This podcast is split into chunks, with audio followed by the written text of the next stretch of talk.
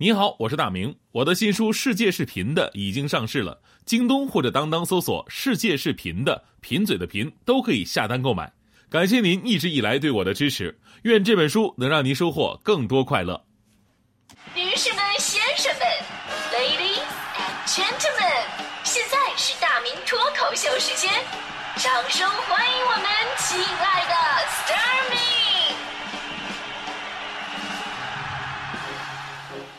好，欢迎各位来到今年的大明脱口秀，我是大明啊。今天咱们说熬夜，这说到熬夜呀，我应该是最有发言权的了，因为我们上早班的嘛，这个为了保证新闻的及时性，所以呢，一般我们都会睡得很晚。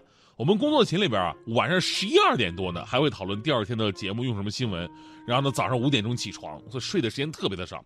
我们领导呢也在我们那个工作群里边啊，看到我们每天这种打鸡血的工作状态，非常感动。然后他进群做的第一件事儿就是打开了。呃，消息免打扰功能，安静的睡觉，然后呢，默默的关注我们一天接着一天的起早贪黑。那天我们领导终于忍不了了，发话了，说看到我们早班同事啊这么辛苦，每天下了节目还要带着黑眼圈继续工作，他很受感动，说一定要给予我们最好的待遇。啊，当时我们工作室的小伙伴都特别的感动啊。结果那天我们一下节目，发现每个人桌子上面放了一个特别精美的盒子。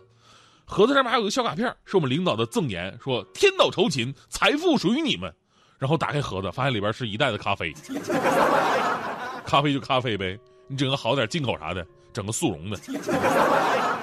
我一个早饭都吃不上的人，你给我喝咖啡，你换成豆浆行不行？当然了，我们说到这个熬夜呀，每个人熬夜的理由不一样。你看哈，呃，最近熬夜的朋友们都是为了看世界杯啊。强哥、徐翔天天熬夜看球，强嫂都怒了。说你今天晚上你要再不回家，再不睡觉，我就回娘家去。强哥也震惊了，觉得一边是世界杯，另外一边是媳妇威胁要回回娘家，突然之间双喜临门的感觉真的太好了。还有以前上学那会儿，上学那会儿为了突击考试熬夜。我以前是学文科的嘛，学文有一个好处，就算你平时成绩不是那么的好，但是呢，你只要突击那么十天半个月，成绩会进步的非常快，因为文科大多数的东西都是需要靠背的。那会儿呢，就是到了考试前两天，我是天天熬夜。等考试考完了啊，这个说：“哎呀，我可算完事儿了，我感觉我好像老了十年。”那个说：“哎呀，你比我好多了，我感觉我就剩十年了。”所以我说：“我说你们都不错，你看我这脸色我好像已经死了十年了。”熬夜对身体伤害太大了。不过我发现最惨熬夜的还是干程序员的。以前不有段子吗？说这个咱们出租车司机要趴活的话，去哪儿啊？去凌晨两点的中关村啊。科技公司要挖角，这个去凌晨两点的中关村，一个中关村的程序员去面试，面试官问他说：“你才毕业两年，你简历上的三年经验是怎么来的呢？”程序员只说了两个字加班活生生加出一年的班来。我有个朋友是，当年面试的时候，除了其他强硬的实力之外，还有他曾经连续在网吧三天包宿的战绩，深深的吸引了招聘公司，这是实打实的战力。后来呢，我们晚上出来聚餐的时候，他也来。完事儿，我们回家，他回去继续加班。所以说，聚餐对来说就是换换脑子。那我跟他说，我说哥们儿，这个熬夜吧，他对身体真的不好，会造成心血管疾病，甚至是引起猝死。然后这哥们儿听完以后挺害怕的，开始反省，说自己真的不能再这样下去了。身边也确实因为有这个人啊，有这有这样的问题啊，猝死的，必须要做点什么。我以为他就回去换点轻松的工作吧，不是。后来告诉我，他准备好了，买了一瓶速效金星丸。现在特别安心的继续熬夜呢。我说像你这样的吧，你真不用买什么速效金星丸，你买点保险更好。所以呢，我们真得应该重视熬夜这个话题。首先明白什么是熬夜，晚上十一点以后你还不睡觉，那就是属于熬夜了。你的身体要代谢要工作，但是你并没有睡，所以呢就会伤害身体。而熬夜的理由呢，除了没办法的加班之外啊，就是无聊的上网、看电视剧、打游戏、刷微信、微博这些可有可无的事儿。那天我们还说了一个数据，就是大部分人呢，即使上床了也不睡觉，还要刷一个小时的手机，这才睡觉。而在微博上呢，前两天也发起了关于“别拿生命来熬夜”的话题，成为了一时的热点。有三万多人表示自己因为经常熬夜，都是呃复习啊或者加班啊。有一万多人呢说自己天生就是熬夜族。呃早了我睡不着，我只能熬夜。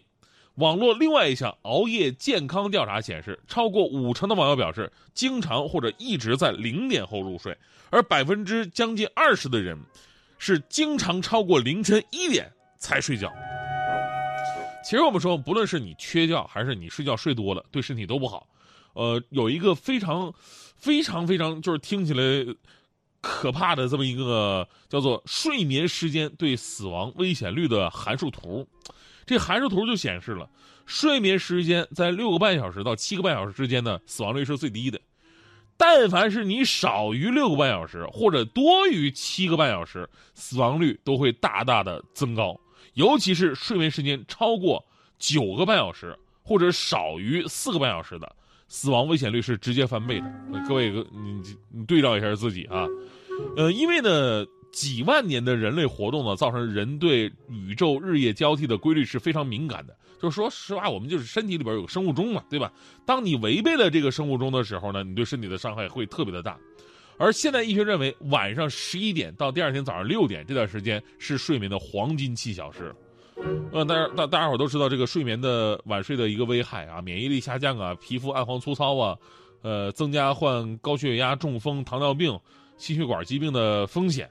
你比如说我吧，我来北京做早班，我做了五年多的时间了，就这么五年的时间。说实话，最开始年轻，我不觉得什么，有什么了不起的，就困嘛，无所谓啊。但是后来想想，真的发现熬夜啊，确实让自己的身体变化太大了。结合我现在的健康状态，我给各位总结一下：经常熬夜在我身上体现出三大弊端。第一呢，就是记忆力越来越差；第二啊，就是数数经常会数错；第四呢，就是记忆力越来越差。我觉得我好像都已经晚期了。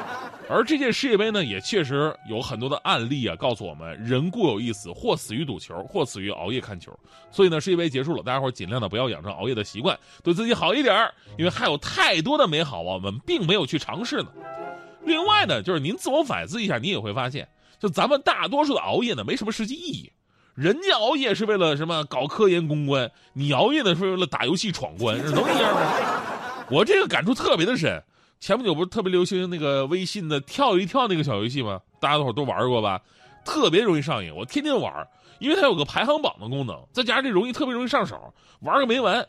但有一次把我给打击到了，就那天晚上呢，我有个小侄子，呃，是给我发微信，我那小侄子呢，也就是上小学四年级，说在排行榜上看到我了，要跟我 PK 一下。我心想，哎呦我的天哪！我说我天天练这玩意儿呢，我，我我怕你吗？结果呢，打了三局，我每局被虐的体无完肤。啊，被虐完以后呢，还嘲笑啊，就就你这样，天天打到半夜一两点钟，你白熬夜了。于是那天晚上，我真的深刻的反省自己啊，我说我天天熬夜玩，熬夜玩的，还被人家一个小学生给虐了，我这样的人生有意义吗？我应该改变这一切。于是当时我给我哥，我打了个电话，我说哥呀。这么晚给你打电话呢，也没别的意思，有个挺重要的事儿，我跟你说一下。我发现你儿子吧，最近挺痴迷手机游戏啊。你这不行，你得你得管管他，对吧？小孩玩手机上瘾之后，那就完完完了吧？你手机那什么，你你看着办啊。于是我哥那天晚上就把那孩子手机给没收了。小人让你跟我斗。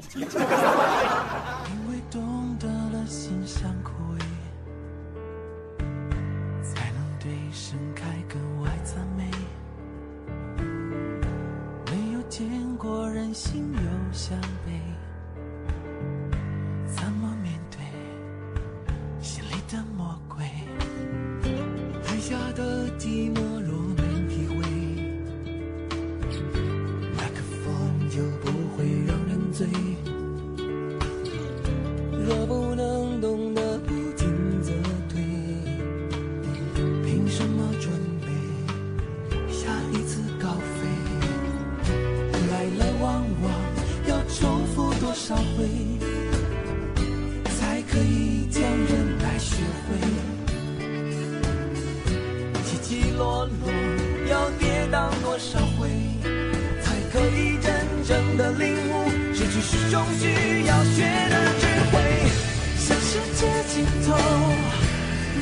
生的好，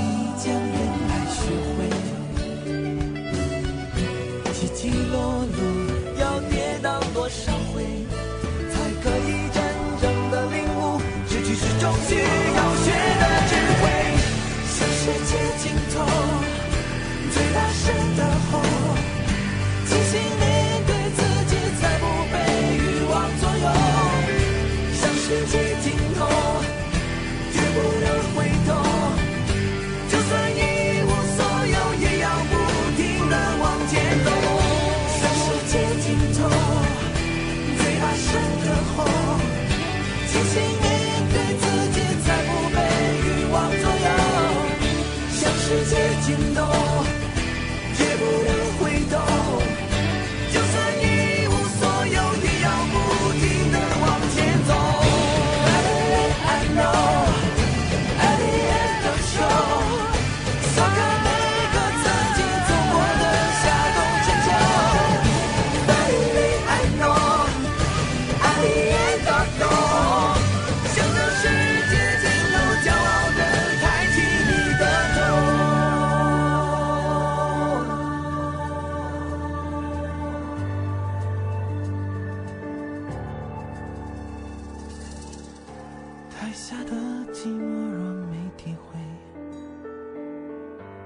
个风就不会让人醉抛开纠缠着的错与对我已经准备再一次起飞。